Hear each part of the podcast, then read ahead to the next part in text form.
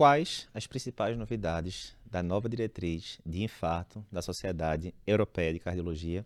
A gente já discutiu uma primeira parte, mas a diretriz é muito grande, bem mais de 100 páginas, e a gente vai continuar hoje, na segunda parte, várias partes importantes em relação a o que é que eu faço com o paciente com infarto multiarterial, o que é que faço, o que é que eu faço com o paciente com infarto e que tem câncer, doença renal crônica e outras comorbidades. Tema muito interessante que a gente vai discutir com você. Eu sou Eduardo Lapa, cardiologista, editor-chefe do Cardio Papers. Aqui a gente lhe ajuda a se atualizar em cardiologia, mesmo que você tenha pouco tempo para estudar. E estou bem acompanhado aqui hoje pelo Dr. Fábio Machacola. Fala, Machacoleta. Fala galera, tema muito interessante que a gente vai continuar, muitas dicas importantes da prática clínica do médico, né? A gente já reforçou Boa. isso na, na, primeira parte, não é do cardiologista. Dia a dia total pra aqui. Quem aluno vai se formar em breve, tem que saber, né? O generalista, quem dá plantão em UPA, pronto. Dá algum plantão, tem que saber isso. É simples saber, assim. Tem que saber. Claro Boa, que os detalhes são mais do especialista, mas o basicão aí, o principal, precisa saber. A chocoleta, vamos lá. Bastante tema aqui para a gente abordar. Primeira pergunta é o seguinte: parada cardíaca, quando é que eu tenho que mandar para o cateterismo? Só contextualizando, muito comum isso. Chega lá, você está lá de plantão na sala de emergência, chega lá aquela ambulância, o SAMU trazendo um paciente que teve uma parada cardíaca no meio da rua, ou por é, ritmo chocável, não chocável, tanto faz. E aí chega lá, na hora que você colhe a história com o familiar, alguma coisa do tipo, não, ele estava dizendo que estava com um pouco de dor no peito e tal. Não, Pode ser uma síndrome coronariana aguda, principal causa de morte no mundo e tal. O paciente chega. E aí? Eu tenho que ficar na. Digamos que eu estou num hospital que tem tudo. Eu tenho que ficar na agonia de mandar esse paciente para CAT logo. Tem algum exame simples que eu tenho que fazer antes que vai me nortear. O que é que diz a evidência científica em relação a isso? Diz aí. Isso é bem interessante. A gente sabe, né, que a principal causa de PCR extra-hospitalar é FVTV, uhum. grande parte das vezes relacionada à isquemia miocárdica. E por muito tempo, né, teve qualquer suspeita, chegou o paciente em parada, era CAT imediato, era uma agonia para os hemodinamicistas. Muitas vezes instável, pressão instável, 6 por 4 sem ter estabilizado. neurológica, antes. a gente não sabia que grau. Então, qual que é o primeiro passo? O paciente chegou em parada, chegou num, num hospital, é fazer o eletro. Se o eletro... Isso pós-parada, né? Paciente pós-parada, voltou, recuperou, tal. paciente voltou, já foi reanimado, tá, uhum. tá esta... relativamente estável, né? Certo. Tá? Então, o primeiro passo é fazer o eletro. Tem supra persistente, uhum. que sugere ser relacionado a uma síndrome coronariana aguda. Lembrar que tem outras causas de supra, o BRE pode ter supra, é CAT imediato. Certo. Não tem supra, é classe 3, mandar imediatamente para cateterismo. Teve, tiveram vários estudos que reforçaram isso, COACT, Tomahawk. Uhum. Então, o paciente teve uma parada, chegou no hospital, eletro sem supra, não mandar direto para cateterismo. Vamos ver como é que esse paciente vai evoluir, se vai recuperar neurológico, se vai ficar estável. Uhum. Então, essa é a grande mensagem. Tem supra persistente, vai para o CAT imediatamente. Perfeito. Para quem quiser ver detalhes né, do COACT e do Tomahawk, ambos os estudos foram cobertos aqui pelo Cardio Papers na época que saiu nos congressos. Né? E ambos os estudos não mostraram benefício você mandar para CAT primeiro. Além de não ter benefício tem isso que você falou. Quantas vezes a gente já não viu paciente sendo levado de forma instável para CAT, parando de Para novo no meio do caminho, enfim, né? Então a diretriz é muito clara em relação a isso. É classe 1 é para fazer se o paciente teve uma parada, voltou e está com eletro com supra de, de, de, ST claramente isquêmica, etc. Acabou. É para você mandar para a sala de hemodinâmica e angioplastia classe 1, né? Não tem muita dúvida. E do outro lado, como você disse, se o paciente voltou não está com supra, ah, mas está com infradenado aqui. Enfim, não tem elétrico que sugira oclusão é, coronariana aguda.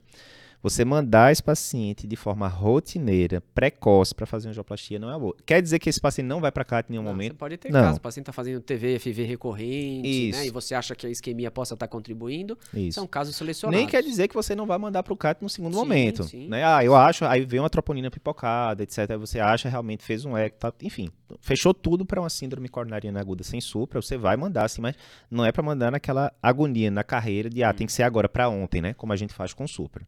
Eu acho que essa é a moral da Sim, história. Tem alguma ideia do grau de sequela neurológica também? Isso. Tem alguma. Perfeito.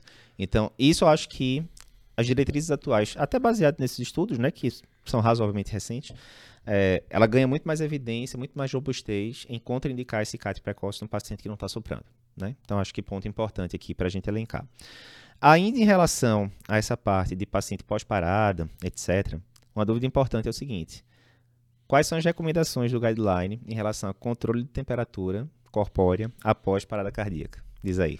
O clássico, né? Muito tempo se fez hipotermia, tá? E estudos iniciais mostraram o benefício da hipotermia. Depois que os estudos foram bem randomizados, feitos de maneira adequada, viu que se a hipotermia tinha seu risco sem redução importante de desfecho. Uhum. E a recomendação era manter entre 32 e 36 graus. Certo. Essa diretriz ela foi um pouco mais tolerável e falou só para evitar febre, Uhum. tá? Então evitar que o paciente chegue com temperatura maior ou igual a 37,8.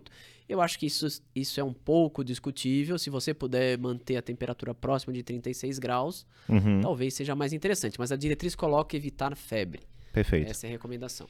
Esse daqui foi um dos pontos que mudou, né, da diretriz antiga para a diretriz atual. A diretriz antiga, como é que era, né? Vou fazer aqui uma tradução livre.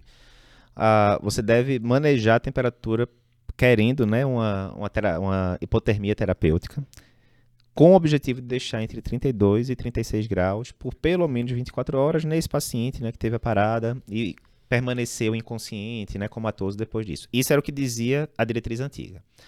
A diretriz nova ela muda razoavelmente e faz o que Machocola disse, né? Controle da temperatura para evitar febre, basicamente, né? Temperatura acima de 37,7, ou seja, 37,8 ou maior, é recomendada depois de parada cardíaca, quer seja intra ou extra-hospitalar, em pacientes pós-parada que permanecem né, irresponsivos né, depois do, do retorno ao ritmo espontâneo. Né? Basicamente isso. Então, entra nessa história. Eu lembro quando estava né, na- a febre da hipotermia, né? Pegando aí a coisas dicotômicas, a febre da hipotermia, e que é trabalhoso, né? Você botar aquela questão toda, né? Enfim, você pega um paciente que já é grave, que você já tem que fazer um bocado de coisa, e ainda tinha o protocolo de hipotermia para colocar, e agora, pelo menos, o guideline coloca como se você não tivesse que se preocupar tanto com isso, só evite a febre, né? Porque poderia ter o taquicardia, todas as consequências de febre, né? No final das contas, né? Mas às vezes eu me preocupo com uma recomendação, né? A gente sabe que no, no grupo, né, dos, dos trabalhos aí, quem tinha um, um controle mais liberal da temperatura acabava fazendo febre, tendo outras intercorrências e pode ter um... Eu acho que a, a ideia, apesar da diretriz dizer isso, é manter próximo de 36, 37 graus. Normaltermia. É, Normaltermia. Perfeito. Próximo ponto, não é grandes novidades, mas a gente gosta muito de bater aqui nos clássicos que não devem ser esquecidos, né? Qual a melhor via de acesso do CAT no paciente infartado? Sem dúvida, via radial. Tá? Tem vários estudos, Boa. Matrix, Rival, né? Você tem vários outros. Isso. Então não tem dúvida, sangra menos. Para o paciente é menos desconfortável, Uhum. Sangra menos, tem menos complicação fístula, pseudoaneurisma, tá? O paciente consegue aí ter andar muito mais precoce. Pro ter residente da cardio é mais confortável. A gente não, não tem que tirar o introdutor e ficar 30 minutos comprimindo. é- Quantos que é introdutores saco, a gente é. não tirou na época da residência? Já quase Jesus. desmaiei. de introdução. verdade, É verdade. verdade. Acho que a via radial, claro que existem alguns procedimentos por questões técnicas, tamanho da radial, tamanho do estente que vai ter que ser usado, do catéter, que talvez não seja factível, mas Uhum. sempre que possível, a via radial, né, pela artéria radial, para quem não tem tanta experiência aí, é a preferencial.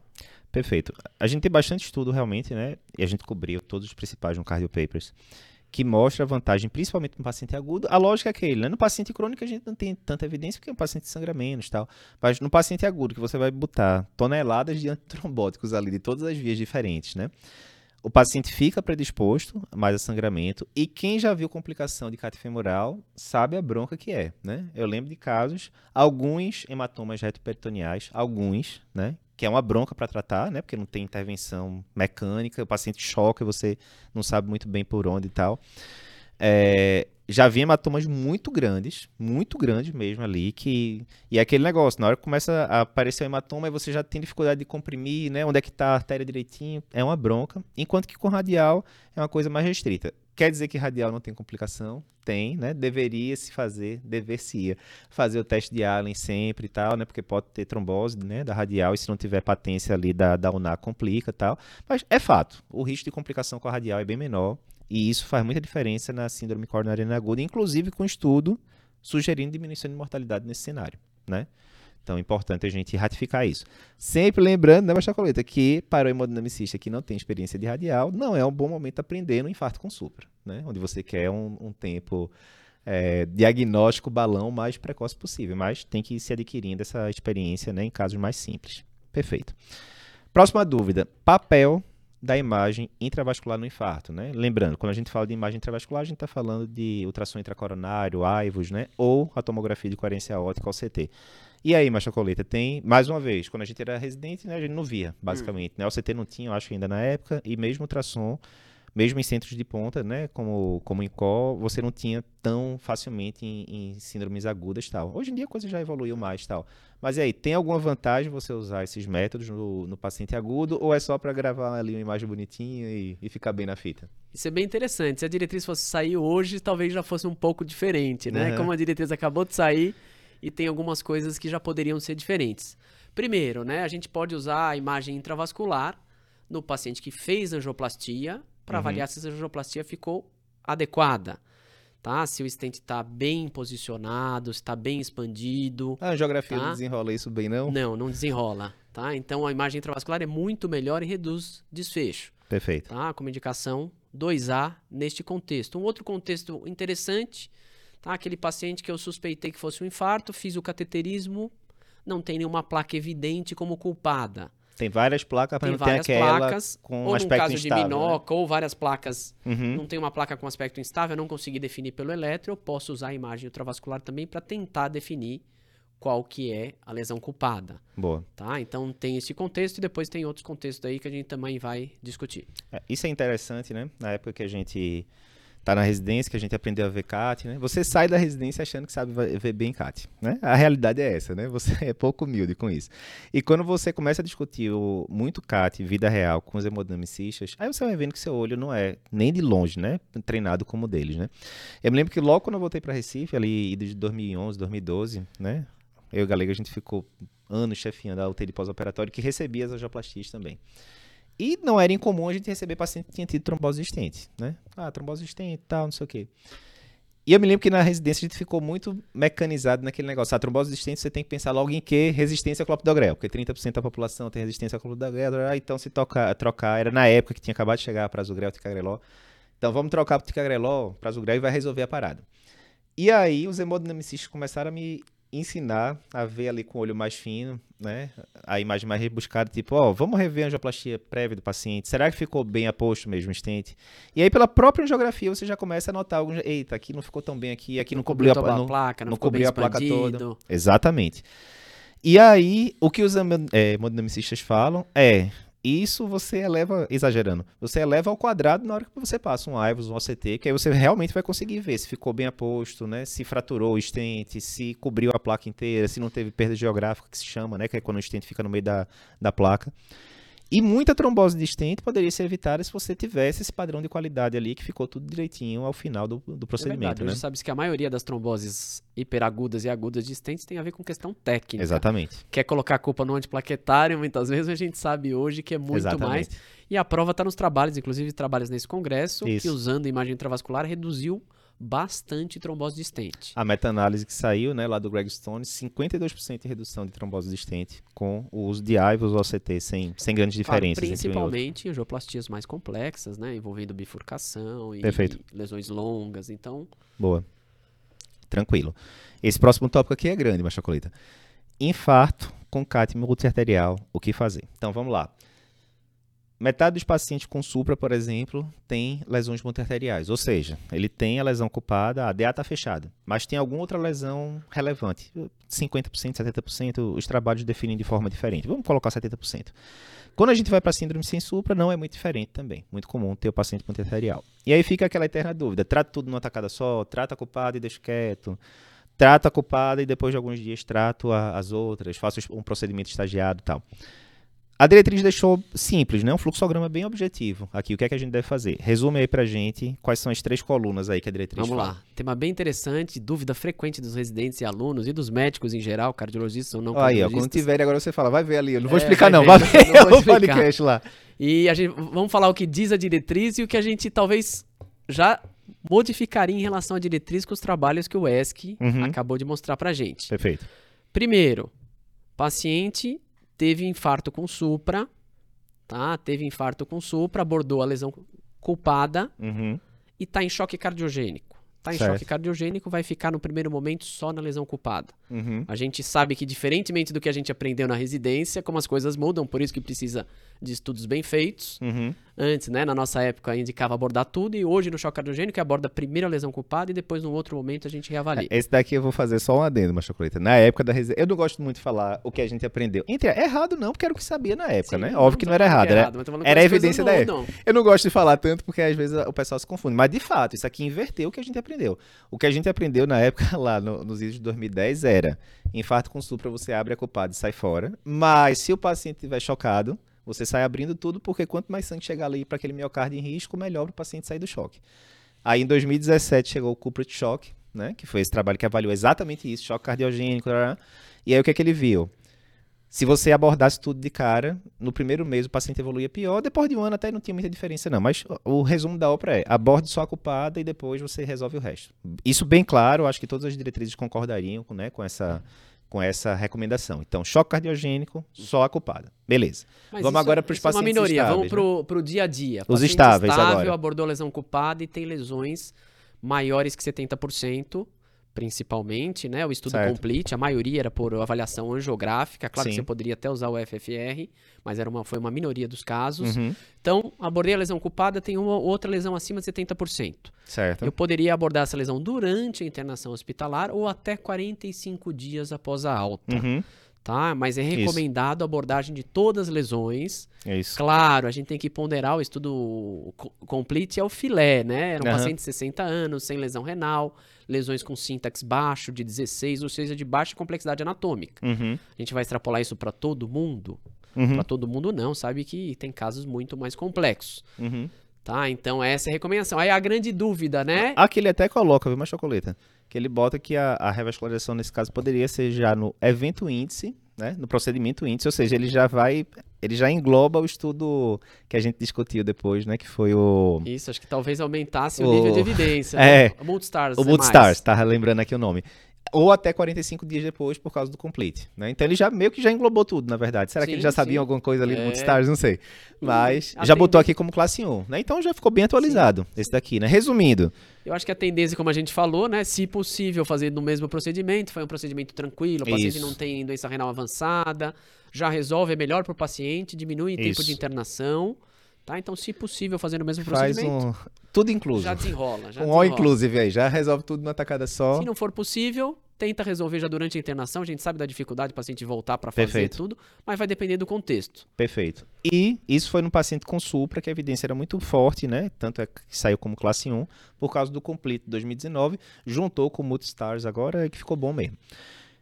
E sendo síndrome sem supra, o que é que ele recomenda? Ele recomenda, com uma evidência menor que com supra, você também considerar a abordagem das outras lesões. Abordou a culpada, considerar a abordagem das completa. lesões não culpadas, a revascularização completa, como 2A. Perfeito. Tá? Perfeito. Então, mas os, os, estudos agora que a gente acabou de ver, o FIRE, né? Então, uhum. reforça mais ainda. Claro que o FIRE usou, né? O FFR e outras maneiras uhum. de, de avaliação funcional, mas eu acho que sim, a tendência vai ser abordar as lesões culpadas, inclusive, né, em idosos.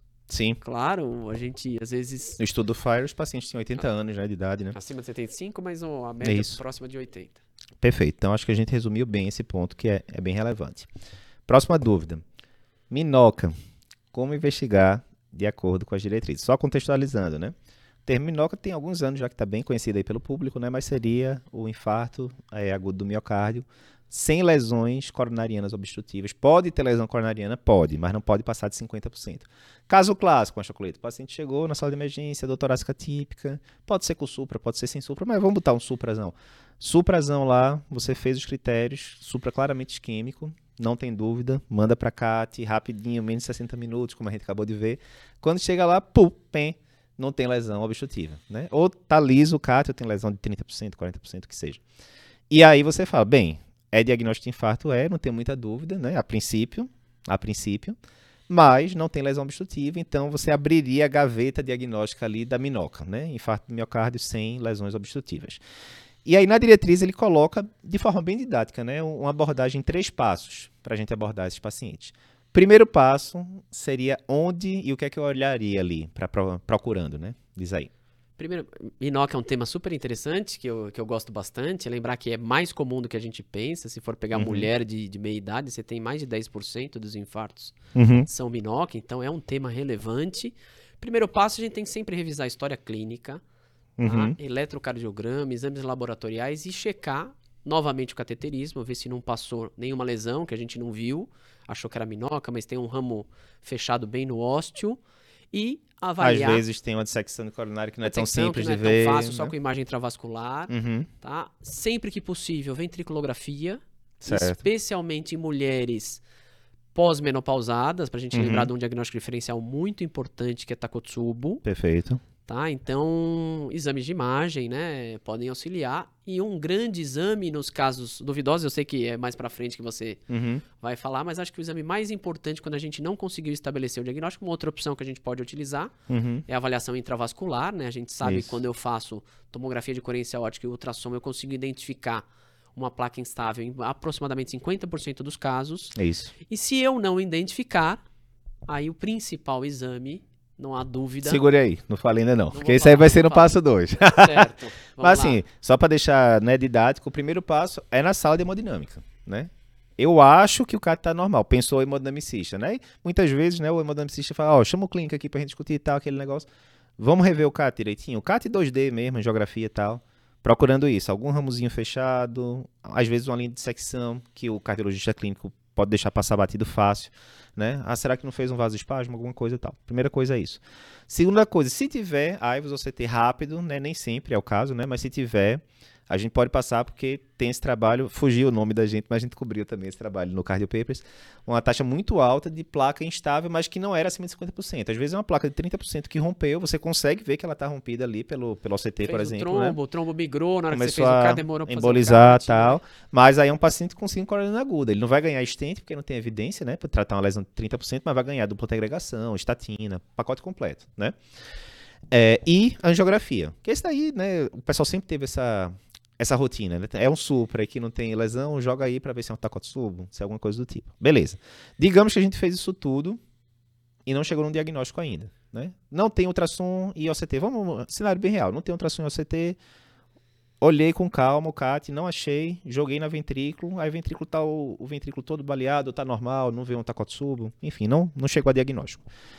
Esse paciente vai sair da sala de hemodinâmica, esse era o primeiro passo, sala de hemodinâmica. Aí vai para o segundo passo. O segundo passo é, né, enfermaria, UTI, né? Pós, pós-procedimento.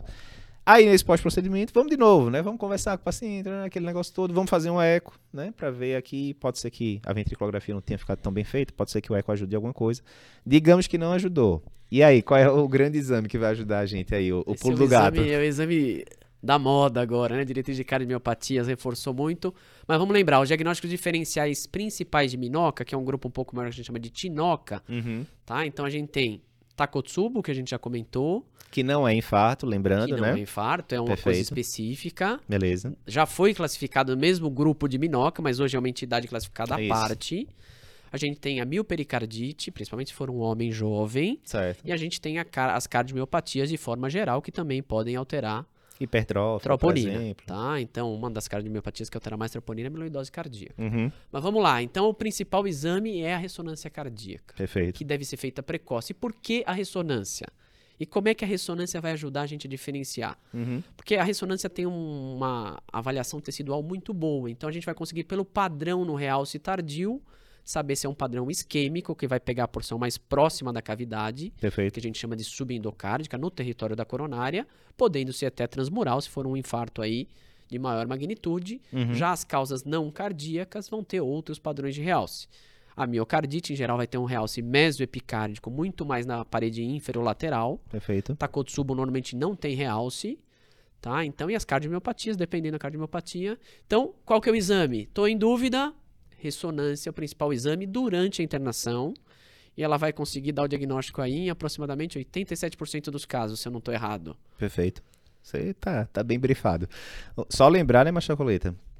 Ressonância é, depois você viu o CAT com calma depois você fez um eco no paciente. Não vai pedir uma ressonância sim, sem ter feito sim. um eco antes do paciente, né? Porque senão você começa a, já a pular as etapas. clássico, aí Perfeito. não tem sentido fazer a ressonância. Viu uma hipertrófica clássica, né? Eu lembro que lá no INCOL... Mas mesmo hipertrófica pode infartar, é importante Lógico, lógico. Eu lembro, no, eu lembro no INCOL uma vez que a gente pegou... Era um caso... Eu não me lembro se teve supra, mas era um paciente razoavelmente jovem, por volta de 40 anos. 40 anos a gente tá, tá novinho, né?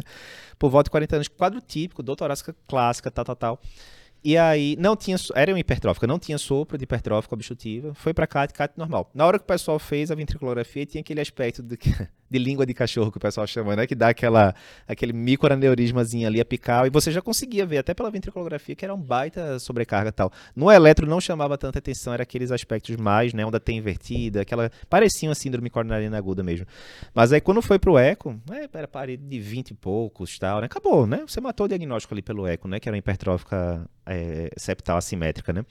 Mas é isso. ele coloca como classe 1, a ressonância realmente ganhou é, papel. Ele fala em pacientes em que você está investigando em minoca, a ressonância é recomendada após né, o CAT, obviamente, se o diagnóstico final ficar not clear, é, não ficar claro, né? É. Lembrando também, né, Machacoleta, é isso, né? mesmo quando você está pensando, ah, chegou uma mulher aqui perimenopausa com quadro típico de dor depois de receber uma notícia calamitosa na família, eu tô achando, tá suprando, eu acho que é um Takotsubo. Você pode achar, mas você vai ter que descartar infarto antes, pelo amor de Deus, que é muito mais comum Sim. infarto com supra do que um Se não tiver um supra, você pode até né? aplicar o Intertac Score e aí Isso. considerar outras abordagens, mas supra não tem dúvida. Exatamente. Suspeitou de supra isquêmico, Exatamente. É CAT, e aí se vê a CAT coronárias lesões menores igual a 50%, e a gente vai investigar outras etiologias. Perfeito. Legal, gostei dessa, dessa sessão de minoca. Próximo, bradiarritmia no infarto, machocoleta. Quando é que eu vou indicar marca-passo definitivo? Esse daqui era uma dúvida frequente, né? A gente sabe que infarto, principalmente de pegando coronária direita, pelo fato da coronária direita vascularizar ali no AV, no sinusal, você pode ter graus de, de, bloqueio, né? principalmente BAV de segundo grau, terceiro grau, que precisa muitas vezes de marca-passo provisório. Beleza. O que a gente sabe nesses casos é que normalmente esse bloqueio é transitório, você vai abrir a artéria e depois de alguns dias vai voltar para ritmo sinusal, você vai arrancar fora o, o marca-passo provisório e vida que segue.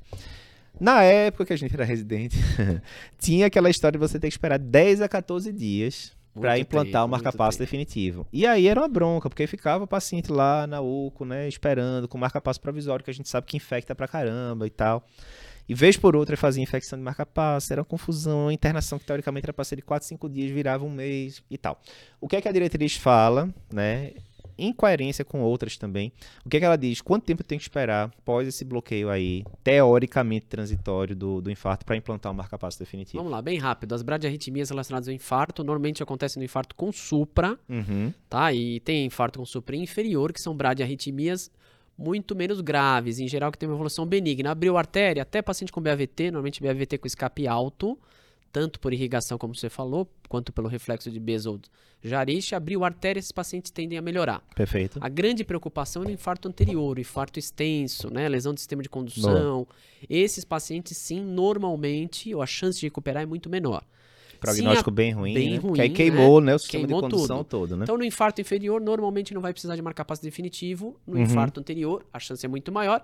E qual que é o tempo que normalmente a gente espera? A diretriz recomenda cinco dias. Perfeito. Passou de cinco dias, persiste com uma bradiarritmia importante. É claro, você tem que avaliar. O cara está em melhora progressiva. Ok, mas passou de cinco dias, está em BAVT, BAV avançado, BAV 2 para 1, tá? Tá indicado o marca-passo definitivo, que é muito mais comum no infarto anterior. Perfeito. Próxima dúvida, agora indo para populações específicas. Infarto em paciente nefropata. O que é que você precisa saber? Então, contextualizando. A gente sabe que é muito comum, né, paciente chegar, é, paciente cardiopata ter algum grau de nefropatia, fatores de risco em comum, hipertensão, diabetes e assim por diante. A gente sabe que esses pacientes nefropatas, eles têm prognóstico pior quando infartam, e eles são muito menos submetidos a procedimentos invasivos do que a população normal, porque fica aquele negócio, ah, mas aí eu vou piorar o rim, entra... a gente termina sendo muito mais conservador com esses pacientes, e não deveria, né, pelo que os estudos mostram. Então aqui a diretriz faz uma série de recomendações em relação a esse paciente nefropata infartado. Alguns são o basicão, né? Usar a menor quantidade de contraste possível, preferir contraste de qualidade, né? Contraste ou de baixa osmolaridade ou isosmolar, né? Lembrar que o isosmolar é o que é a osmolaridade mais baixa, na verdade, né? O de baixa osmolaridade ainda tem uma, uma tonicidade maior do que a do plasma. Calcular a taxa de filtração glomerular do paciente, né? Até para você poder acompanhar direitinho como é que vai evoluir, tal.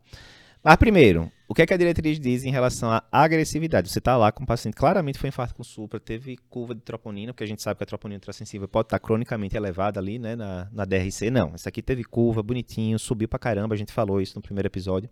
Não tenho dúvida que é uma síndrome coronariana aguda, que é um infarto sem supra, por exemplo. O quão agressivo eu tenho que ser com esse paciente. Ou é melhor a gente ser mais conservador, a gente já deu a dica. Ou é melhor ser mais conservador com esse paciente porque ele tem uma creatina de 2. A gente é... sabe que a doença renal, tanto crônica quanto aguda, é um fator de risco independente para sangramento. Então, uhum. Então, nesses pacientes, a gente deve ser menos agressivo uhum. e optar por usar um antiplaquetário com menor risco de sangramento. Nesse Perfeito. caso, a gente vai evitar os antiplaquetários mais potentes, como o prasugrel e ticagrelor. E lembrar, até no estudo Plato, né, você pode ter piora da função renal Uhum. Tá? Claro que foi um, uma análise aí, uma subanálise, uhum. mas tem essa, esse questionamento. Claro Perfeito. que o problema, né? Lembrando, né, em relação a prasugrel, ticagrelol, tá muito importante, né, essa recomendação de você corrigir doses, né, se necessário. No caso, né, pegando o estágio 5, né, que, que você estava comentando agora, ticagrelol não está recomendado, prasugrel não está recomendado, fondaparinux não está recomendado, enoxaparina não está recomendado. Quando você vai pro dialítico, né, que é, é, o extremo geral ali da coisa, você basicamente fica ali com aspirina, heparina não fracionada, né? O dialítico é complicado. Você fica muito pouco ali, né? O, o ferramental diminui bastante. Mas em relação a CAT especificamente, Mascola, aí a gente deveria ser conduta igual a um paciente não nefropata ou não, deixa quieto e a gente só manda se a coisa, se o bicho pegar, se o paciente chocar, alguma coisa do tipo. Como é que é o meio de campo? O, o que eu falo bastante não adianta morrer com o rim bom, né? Então, se o paciente tem um evento agudo, tá? E que precisa da estratificação, ele deve ser feito de maneira rotineira e o mais rápido possível. Perfeito. Tá? Não adianta a gente ficar esperando o paciente melhorar. O paciente está lá com edema agudo, está lá tendo dor recorrente. Não, mas a função renal não está boa. Não adianta. Uhum. Tem que mandar o mais breve possível. Perfeito. Claro que tem casos e casos, né? Foi uma síndrome sem supra que não é de um alto risco, o paciente está evoluindo bem, eu posso considerar é, postergar. Ok, mas de maneira geral, é para seguir a recomendação Perfeito. e fazer o CAT precoce. Parafraseando aqui a diretriz agora, na né, recomendação 1, nível de evidência C, ou seja, muito opinião de especialista, né? É recomendado que se aplique o mesmo fluxograma diagnóstico e terapêutico a pacientes com DRC em relações que têm função renal normal, com exceção, que foi o que a gente falou, de você corrigir a dose né, da, das medicações. Né? Então, que aqui tem a tabela né, que ele fala, um exemplo de correção de dose.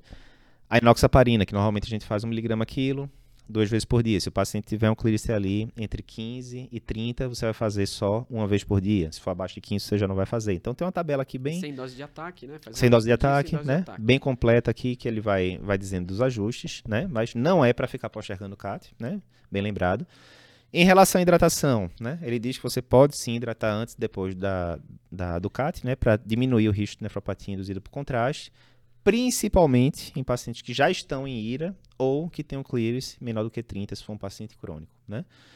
É, tem até novidade, né, Machocola? Para quem não viu a, a, cobertura da gente toda do congresso, saiu até um trabalho bem importante sobre nefropatia por contraste. Tinha muito tempo que a gente não via nada funcionando para nefropatia por contraste. É um trabalho unicêntrico, tem várias limitações, mas só fala aí um segundinho aqui em relação a essa, ao trabalho que a gente cobriu no congresso.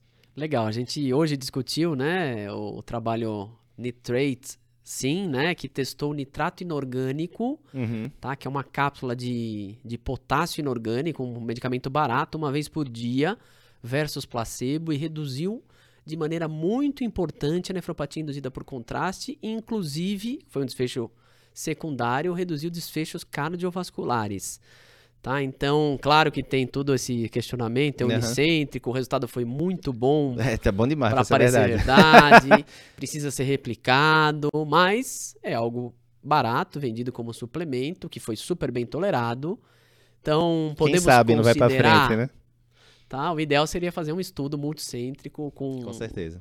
Mas pode ser que tenha novidades boas aí nos próximos anos, né?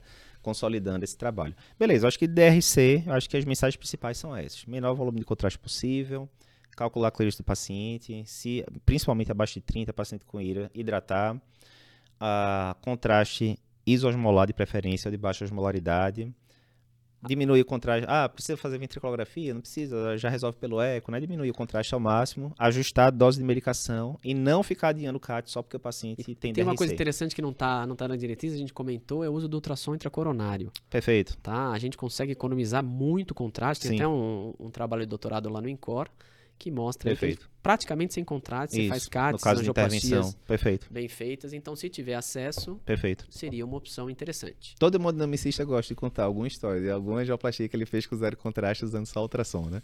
É uma boa lembrança. Saímos dos pacientes nefropatas, vamos para os pacientes oncológicos agora. Infarto no paciente oncológico, é, o que é que a gente precisa saber? Então, aqui só fazendo um contexto, né?